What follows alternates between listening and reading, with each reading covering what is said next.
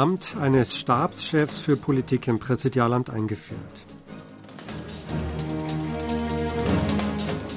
Ministerpräsident erteilt nach Erdbeben in Gyeongju Notfallanordnung. Zentralbank belässt Leitzins siebtes Mal in Folge bei 3,5 Prozent.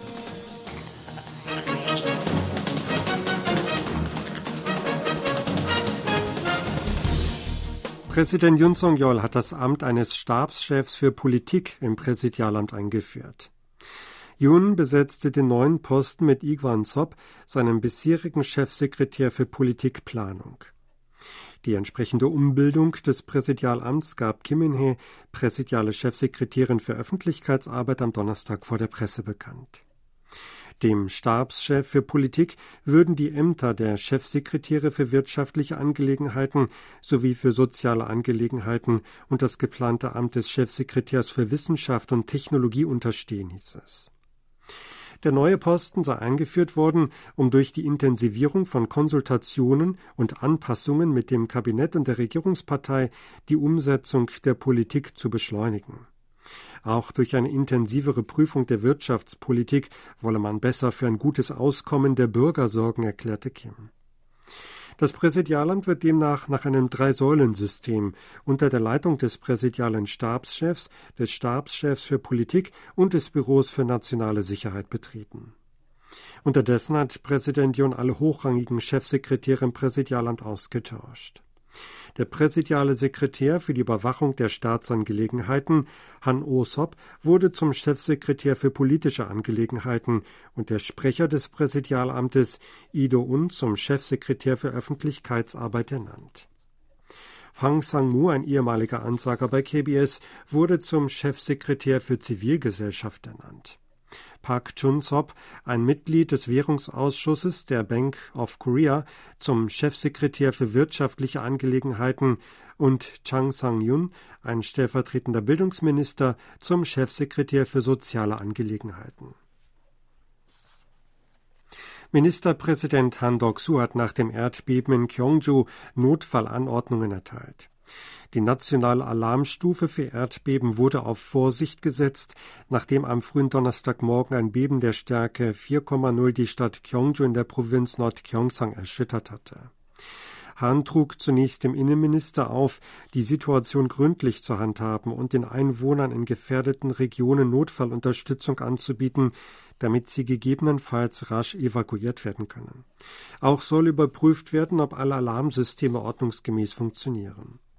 Die Minister für Industrie, Wissenschaft und Transport forderte der Premier auf, gründlich Untersuchungen zur Sicherheit der Atomkraftwerke und Energieversorgung sowie zum reibungslosen Funktionieren von Kommunikation und Transport in die Wege zu leiten. Die Alarmstufe Vorsicht nach Erdbeben wird beschlossen, wenn ein Beben der Stärke 4 oder höher sich mindestens dreimal in einem kurzen Zeitraum in einer Region ereignet. Die koreanische Zentralbank hat den Leitzins das siebte Mal in Folge bei 3,5 Prozent belassen. Die Entscheidung wurde am Donnerstag bei der achten und letzten Sitzung des Geldpolitischen Ausschusses zum Zinsniveau getroffen. Damit wird auch der Rekordabstand von zwei Prozentpunkten zum US-Zinsniveau aufrechterhalten. Die Zentralbank soll ein wachsendes Ungleichgewicht zwischen einem schleppenden Wachstum und einer wachsenden Haushaltsverschuldung berücksichtigt haben. Der Druck für eine weitere Zinseinhebung ließ nach, da eine baldige Zinserhöhung in den USA zuletzt unwahrscheinlicher geworden war. Der Grund hierfür sind günstige Entwicklungen von Inflationsindizes und eine Stabilisierung der Ölpreise. Laut Experten in Südkorea nahm die Zentralbank von einer Zinssenkung wegen der wachsenden Haushaltsschulden, der Zinslücke gegenüber den USA und des Kriegs zwischen Israel und der Hamas noch Abstand. Eine Zinssenkung könne aber im kommenden Jahr nach einer Zinswende der Fed erwogen werden. Die Industrieproduktion, der Konsum und die Investitionen in Südkorea sind im Oktober zusammen zurückgegangen. Nach Angaben des Statistikamtes am Donnerstag fiel der Index der gesamten Industrieproduktion im Oktober gegenüber dem Vormonat um 1,6 Prozentpunkte auf 111,1. Das entspricht dem kräftigsten Rückgang seit April 2020. Die Produktion im Bergbau und im verarbeitenden Gewerbe schrumpfte um 3,5 Prozent im Vormonatsvergleich. Bei der Halbleiterproduktion wurde ein besonders starker Rückgang verbucht. Im Dienstleistungssektor wurde ein Produktionsrückgang von 0,9 Prozent verzeichnet. Die Einzelhandelsumsätze sanken gegenüber dem Vormonat um 0,8 Prozent. Die Anlageinvestitionen brachen um 3,3 Prozent ein. Die Regierung führte den Rückgang bei wichtigen Indikatoren für industrielle Aktivitäten unter anderem auf den starken Anstieg der Werte im August und September zurück. Die Schwester des nordkoreanischen Machthabers Kim Jong-un hat Gespräche mit den USA über Souveränitätsrechte ausgeschlossen.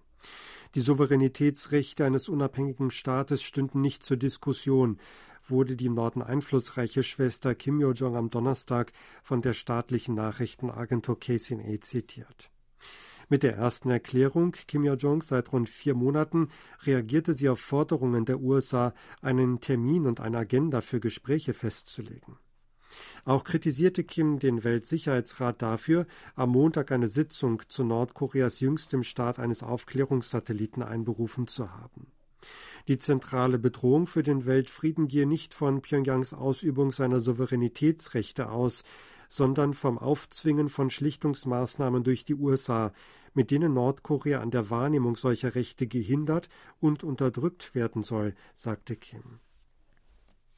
Nach Ansicht des südkoreanischen Vereinigungsministeriums ist es schwierig, die Möglichkeit eines Dialogs zwischen Nordkorea und den USA im Voraus zu beurteilen. Die entsprechende Äußerung machte ein Ministerial am Donnerstag im Hinblick auf eine zuvor veröffentlichte Erklärung von Kim Yo-jong, der einflussreichen Schwester von Nordkoreas Machthaber Kim Jong-un.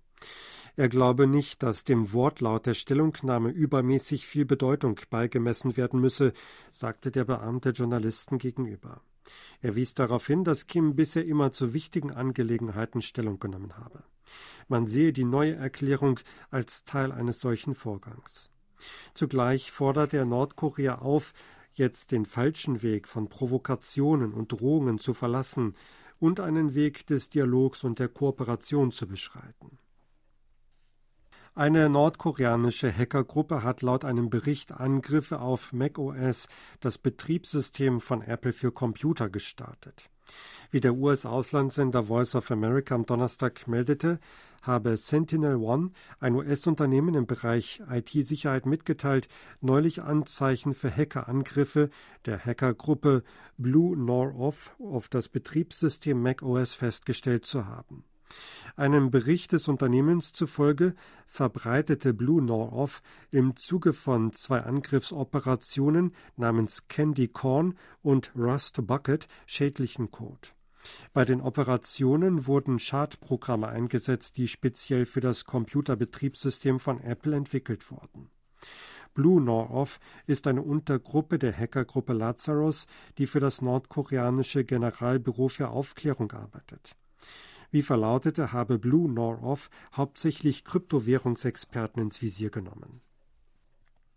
Die USA haben einen Kryptowährungsmixer wegen Beihilfe zur Geldwäsche durch Nordkorea sanktioniert.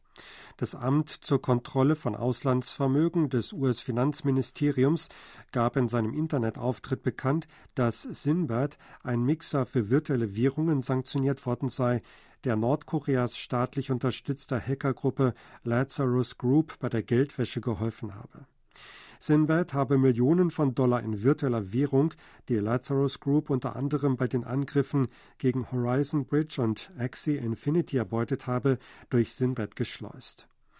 Der Dienst werde von Cyberkriminellen genutzt, die darüber Transaktionen im Zusammenhang mit bösartigen Aktivitäten wie Sanktionsumgehung, Drogenhandel, Kauf von Kinderpornografie oder Verkäufe im Darknet abwickelten. Mit Mixing-Diensten werden Digitalwährungen unterschiedlicher Herkunft vermischt, um Transaktionen weiter zu anonymisieren. Der Ausschuss der südkoreanischen Nationalversammlung für Auswärtige Angelegenheiten und Vereinigung hat heute eine Resolution verabschiedet, um China zum Stopp der Zwangsrückführung nordkoreanischer Flüchtlinge zu drängen.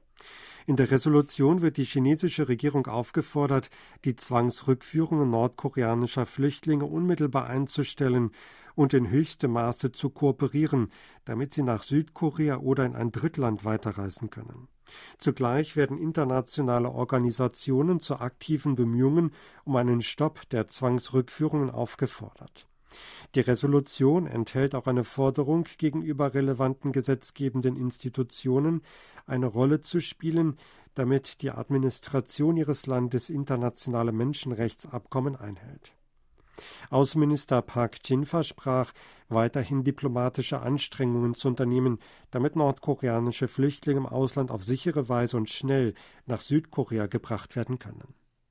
Sie hörten aktuelle Meldungen aus Seoul, gesprochen von Sebastian Ratzer.